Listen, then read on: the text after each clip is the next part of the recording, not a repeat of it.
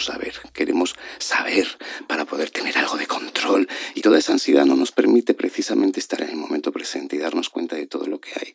Para mí, la belleza más grande del momento presente es esa pérdida de dualidad y solamente puedes darte cuenta de lo infinito que es cuando estás presente y mirándolo. Las palabras justas en el momento indicado, con una pequeña piña en la cara. Metafórica, tranqui. Conversaciones que ayudan a sentirte mejor para ver las cosas de otra manera. Esto es Talks, Talks, Talks por Romina Hakim. Javier Galito Cabá nació en España aunque creció en Estados Unidos. Es el fundador y uno de los directores del programa de técnica Meissner en España. Actor, coach de actores y director. Su trabajo como profesor de interpretación y pedagogo le ha llevado a investigar y estudiar el comportamiento humano y muy especialmente la relación que tenemos con el miedo. Su práctica espiritual se centra en los principios del budismo, aunque abraza todas las fe sin apego a ninguna religión. Vive en la costa este de los Estados Unidos, aunque viaja por todo el mundo ofreciendo talleres y seminarios intensivos para actores profesionales. Bienvenidos a otro episodio de Talks por Romina Hakim en este, esta edición muy, muy increíblemente especial que tenemos junto a nuestro invitado, Javier Galito. Una, una conversación que ya anticipo por nuestra previa en el café, que no fue café, al final fue agua, que va a durar bastante, pero va, a estar llena de insights y un montón de herramientas y sobre todo de conversaciones que nos ayudan a ver las cosas de otra manera y nos dejan la cabeza como recalculando. Un episodio que seguramente vamos a tener que escuchar una y otra y otra vez, pero esas son las bondades del podcast. Bienvenido Javier, ¿cómo estás? Hola Romina, muchísimas gracias por tenerme aquí y nada sin expectativas, nada, sin presión alguna. tampoco, tampoco, al momento presente, a lo que venimos. A disfrutarlo también, a disfrutarlo, sí, Por supuesto, por supuesto. Bueno, comentarles también que estamos desde los estudios de Talent Garden aquí en Barcelona y bueno, agradecido también por, por el espacio. Al menos estamos rodeados de música, ¿no? Porque estábamos viajando un poco mentalmente entre todos los viajes que haces eh, y otros estudios y otras experiencias. Y hoy vamos a volcar un poquito todo ese universo, ese pequeño, como una puertita que se va abriendo. Hay algo que cuando hicimos la primera llamada, te hice la pregunta de cuáles serían los temas de los que apasionadamente querés hablar y querés compartir al mundo porque sentís que necesitamos abrir más esa conversación, necesitamos plantear otras miradas y, concientizar a la gente sobre ciertos tópicos que son importantísimos, porque a veces nos perdemos con tanta información y, tanto recurso que hay en el día de hoy. Me gustaría enfocar cómo explicarías en términos en español, porque a veces es complicado bajarlo un poco a tierra, la importancia de vivir en el momento presente, de volver a anclarnos al aquí y a la hora, porque vivimos siempre en el pasado o siempre preocupados por el futuro, anticipándonos a eso. El momento presente, que cómo te voy a decir lo importante que es, es como decirte lo importante que es estar vivo. Pues importantísimo. El momento presente es lo más simple. Y lo más simple es muy menos fácil. ¿Sabes? estar en el momento presente es aceptar que este momento es el único momento donde estoy vivo. Es el único momento donde yo tengo agencia sobre mi vida, donde puedo decidir qué hacer o qué no hacer. Solamente en este momento. Da igual lo que ha ocurrido en el pasado, da igual el miedo o las proyecciones que tengo del futuro, todo eso es que da igual, porque el único momento que existe es este, es ahora. Y es fácil de comprender, ¿verdad? Es tan simple de comprender. La práctica es muy menos fácil. entonces, cuando cuando se trata de, de decir qué es, es muy menos fácil. Cualquier, cualquier explicación, al fin y al cabo, acaba en nada. Em, practicarlo, estar en ello, es lo que realmente sirve. Podemos pasarnos 80 horas seguidas hablando sobre la importancia del momento presente. Esas 80 horas quedan en nada en el momento que simplemente te atreves a respirar y estar aquí, en este momento solo. Solamente con atreverte a hacerlo un momento y, ya cambia todo. No, no, se puede explicar, no es algo que podamos explicar con palabras, es algo que solamente podemos experimentar atreviéndonos a estar ahí. Y digo atreviéndonos porque el momento presente está lleno de riesgo. Y el riesgo más grande que nos ofrece el momento presente es perder esa noción de dualidad, de juicio, de que existe el sí y existe el no, de que existe lo correcto y existe lo incorrecto. Claro que existen, existen en todo y al mismo tiempo. Es decir, yo en estos momentos soy correcto e incorrecto, soy un sí, soy un no, soy blanco, soy negro, estoy arriba y estoy abajo. En el mismo momento estoy y soy todo eso. Eso es un gran riesgo porque nos aparta de cualquier narrativa de la seguridad y de la garantía de lo que yo ya sé y nos pone en el lugar donde no sabemos. Y nosotros no queremos no saber, queremos saber para poder tener algo de control y asegurarnos que el próximo momento. Y toda esa ansiedad no nos permite precisamente estar en el momento presente y darnos cuenta de todo lo que hay. Para mí, la belleza más grande del momento presente es esa pérdida de dualidad, donde te das cuenta de que sea lo que sea que estás viendo, escuchando o estás viviendo, no está bien ni mal, sino que está bien y mal al mismo tiempo. Y ahí pierdes esa necesidad de juzgar constantemente y simplemente aceptas, abrazas y continúas con lo que hay, no con lo que te gustaría que hubiera, sino realmente con lo que hay, que es tremendo e infinito. Y solamente puedes darte cuenta de lo infinito que es cuando estás presente y mirándolo. Se me viene una catarata de pensamientos. Eh, claro que no nos permitimos eso, porque requiere de mucha valentía. Tenemos como también una adicción al sufrimiento, al control, al tener la razón en todo. Mm. Em, entonces, claro, por ejemplo, ¿no? Si, si, llevamos esto que estamos comentando a un ejemplo práctico, no sé, te acaba de dejar tu novio y te fue infiel, ¿no? Vamos a, lo más común, ¿no? Claro que sí. Eh, ahí está necesidad de, no, pero yo, eh, no, mira lo que me hizo él, pero, pero, pero, y, seguir, como no, seguir magnificando ese momento en vez de decir, bueno, ¿qué es lo que te trae esto? Porque cualquier cosa que te pase es perfecta. Exacto. Aunque sea una putada, pero es perfecto. Absolutamente, momento presente, momento perfecto. Para comprender eso, de nuevo, hay que vivirlo. En mis clases yo tengo muchos pet peeves como profesor, eh, manías. Como profesor, y no es que sean manías, sino que eh, tengo unas normas, como profesor soy tremendamente disciplinado y en mis clases hay unas normas inquebrantables. Una de ellas es que nadie en mi clase puede decirle a otro ser humano, incluido a mí mismo, tienes razón. Nunca. En el momento que una persona en mi clase dice a otra persona, tienes razón, paro la clase. Y entonces hablamos de eso. Y lo hablamos hasta que todo el mundo comprende por qué está prohibido decir eso. Decirle a otra persona, tienes razón, es mentirle a esta persona. Porque mm. ante todo es decirle a esta persona que existe una razón y que tú eres poseedor de esa razón. No existe la razón, lo que sí existe es el punto de vista, y existen tantos puntos de vista como habitantes hay en este planeta maravilloso. Si en estos momentos somos casi 7 billones, o creo que ya hemos pasado los 7 billones, pues hay 7 billones de puntos de vista, con lo cual hay 7 billones de razones. Decirle a una persona, tienes razón, es limitar muchísimo este mundo maravilloso en el que vivimos. Cuando realmente respiramos eso y nos atrevemos a abrazar el hecho de que nadie tiene razón, nadie. No es que no la tenga yo, es que nadie puede poseer la razón porque no existe, no se puede poseer algo que no existe. Y entonces ahí empezamos a darnos cuenta de cuánto nos frena el simplemente decir las palabras tienes razón, porque sigue reiterando una narrativa en la que nosotros de alguna manera vamos a tener esa misma razón en algún otro momento, y cambiamos esas palabras por estoy de acuerdo contigo, lo único que estamos diciendo es ¡Ah! tu punto de vista y mi punto de vista coinciden, qué maravilla. De entre estos siete billones de habitantes que hay en este mundo maravilloso nos hemos encontrado, qué bonito. Tu punto de vista y mi punto de vista se parecen, se parecen. Pero sigamos hablando y comprenderemos dónde ya no se parecen. Y entonces tu punto de vista es donde es aún más valioso, cuando no se parece al mío. Porque entonces me invita a aprender algo más. Si no más, al hecho de que hay otro punto de vista que es tan válido como el mío.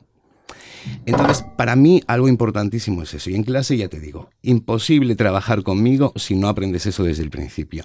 Aquí no existe la razón. En el arte no existe la razón. Nadie puede decirte esto es arte y esto no es arte. Completamente. En el momento que una persona dice esto es arte, tú puedes decir a mí este arte no me toca, a mí este arte no me interesa, a mí este arte no me dice nada, pero ya no puedes decir esto no es arte. Si para una persona es arte, ese punto de vista ya es válido, ya existe. No puedes decirle a esa persona no tienes razón. Puedes decirle no estoy de acuerdo contigo. Y no estoy de acuerdo contigo porque desde mi punto de vista, yo tengo esta experiencia, o, veo esto, o siento aquello. Pero entonces ambos tenemos espacio. ¿Qué son las guerras sino precisamente eh, seres humanos empepinándose en tener la razón? Las guerras son solamente eso. La razón la tengo yo. De nada nos sirve ser pacifistas y ser activistas pro la paz cuando queremos tener la razón constantemente. Sin darnos cuenta, trabajamos constantemente en contra de nuestra propia felicidad, porque intentamos agarrarnos a algo que no existe y además todos sabemos que no existe. Sin embargo, seguimos luchando por tenerlo. Y eso, eso es tremendo, es una locura. Y también sobre todo eso basamos toda una, una identidad que se sigue reforzando y, abandonar todo eso es también dejar eh, lo que uno cree que te identifica que te identifica tu estatus, tu trabajo, tu, la ropa que llevas puesto, tus pertenencias, tu todo. Entonces, eh, claro, es llegar a ese vertiginoso momento de decir, no.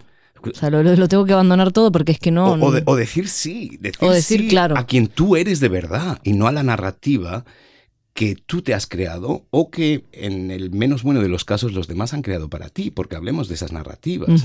Nosotros creemos que nosotros nos hemos creado nuestra propia narrativa, pero nuestra narrativa viene creada también por la sociedad y por la familia donde hemos crecido y por los profesores o las, las experiencias que hemos tenido. es un riesgo tremendo el de no tener la razón, pero es un riesgo precioso en el que uno crece constantemente. Y crece abrazando, abrazando todo, por muy en desacuerdo con uno esté, pero uno es, es capaz de reconocer ese punto de vista como algo ajeno, pero válido, que existe. Claro, no, no anulándolo. Exacto, sin enjuiciarlo. Sin enjuiciarlo. Me pongo a pensar desde el otro lado, eh, los oyentes que estén escuchando este episodio tienen que parar todo lo que estén haciendo. O sea, mm. si estás paseando el perro, si estás conduciendo, necesitas parar porque em, es realmente absorber todo esto. Si viene alguien o del otro lado hay algún, alguna persona que está escuchando y siente que, pero ¿cómo me voy a poner en el momento presente si tengo que planificar o organizarme para algo que viene en el futuro o todavía tengo algo del pasado que me está atormentando. O sea, cómo parar, como dejar de ser preso, ¿no? De, la mente. De algún momento sentís que perdés el control y no podés simplemente volver al momento presente. ¿Cómo harías para, para encender como un botoncito para que decirle a esa persona, mira, podés empezar así? O, algo que, que los ayude. Claro que sí. Perdonarás mi francés, la expresión es inglesa, pero perdonarás mi francés cuando eh, es una expresión que yo utilizo muchísimas veces, que es con una pierna en el pasado y otra pierna en el futuro nos cagamos en el presente. Es lo único que podemos hacer. Y eso es lo que nos ocurre habitualmente. Queremos controlar, como tú has dicho, y ahí ya en ese control perdemos la oportunidad de estar en el momento presente. Querer controlar algo es ya ponerse en el futuro. Controlar significa que tú ya tienes una idea, estás proyectando en el futuro cómo eso debería ser. En el momento que dices debería ser y te vas al futuro, ya no estás en el momento presente. Y es, eh, es, lastimoso que eso nos ocurra de esta manera. Picasso decía, se tardan 100 años en aprender a dibujar como un niño. ¿Verdad? Y, lo creo absolutamente. Y esto tiene que ver, tiene que ver absolutamente con, con, lo, que estamos hablando. Si llevamos em, planificación al lenguaje de los niños, nos damos cuenta de que planificar también se le puede llamar soñar no tiene por qué ser planificar, no tiene por qué ser algo que de repente es tangible, que tiene que ocurrir de esta manera, sino que es soñar y eso ya lo hacemos. Cuando somos niños ya planeamos, simplemente le llamamos soñar. Nos gustaría que fuera de esa manera. Y si le siguiéramos llamando soñar, en lugar de planificar y querer controlarlo, porque en la planificación viene ese elemento de control. Si hago esto y hago esto y hago esto, entonces tengo la garantía de que no es cierto. No. No hay ni una sola fórmula, ni una sola fórmula que indique esto. La única ley realmente que existe en este universo es la ley de la gravedad. Es la única. Todo lo demás, todas las demás leyes, lo que a nosotros nos parece justo, injusto, eso, eso es nuestra fabricación. Completamente.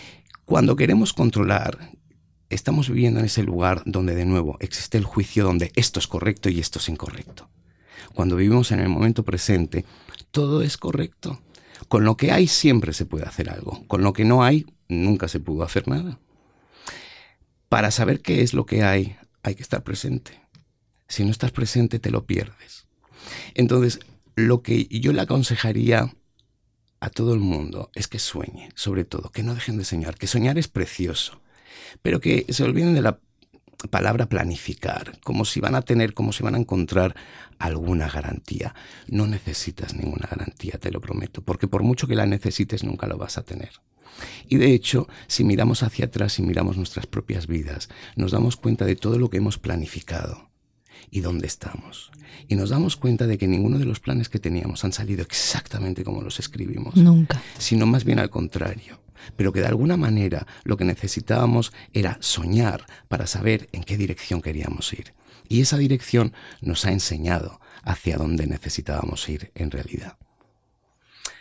Queremos controlarlo, queremos saber cómo va a ser nuestra vida, lo comprendo, pero al mismo tiempo que aburrido. Imagínate ir al cine y que mientras estás esperando en la cola para comprar la entrada, te viene un gracioso y te dice, ah, el final de esta película es maravilloso porque resulta que el, y te lo cuenta. el camarero tal y cual y entonces mata no sé quién y, y te cuenta y al final y dices, pues menuda gracia. Ahora ya no quiero ver la película. Sin embargo, con la película de nuestras propias vidas queremos ver, queremos saber el final. Y eh, anclando también como ese apego al resultado, que me parece también bastante complicado de gestionar, asociando también de que voy a ser feliz cuando y Ah. postergando ese, Claro. ¿no? Y nunca es, porque nunca va. La, fe- la felicidad, primero que no viene de ninguna posesión, no es que va a pasar cuando, es ahora, la vida es ahora, entonces Right. También, o sea, me parece que vamos abriendo un nudo y se van a, tipo origami, se van abriendo Claro. muchísimas otras cosas más. Em, Y la felicidad, eh, disculpa que te interrumpa, pero aparte de que solamente puede existir en el momento presente, la felicidad no significa sonreír constantemente. no, La felicidad significa saber que incluso en esos momentos de tristeza uno está creciendo y está vivo para poder seguir aprendiendo. Eso es felicidad.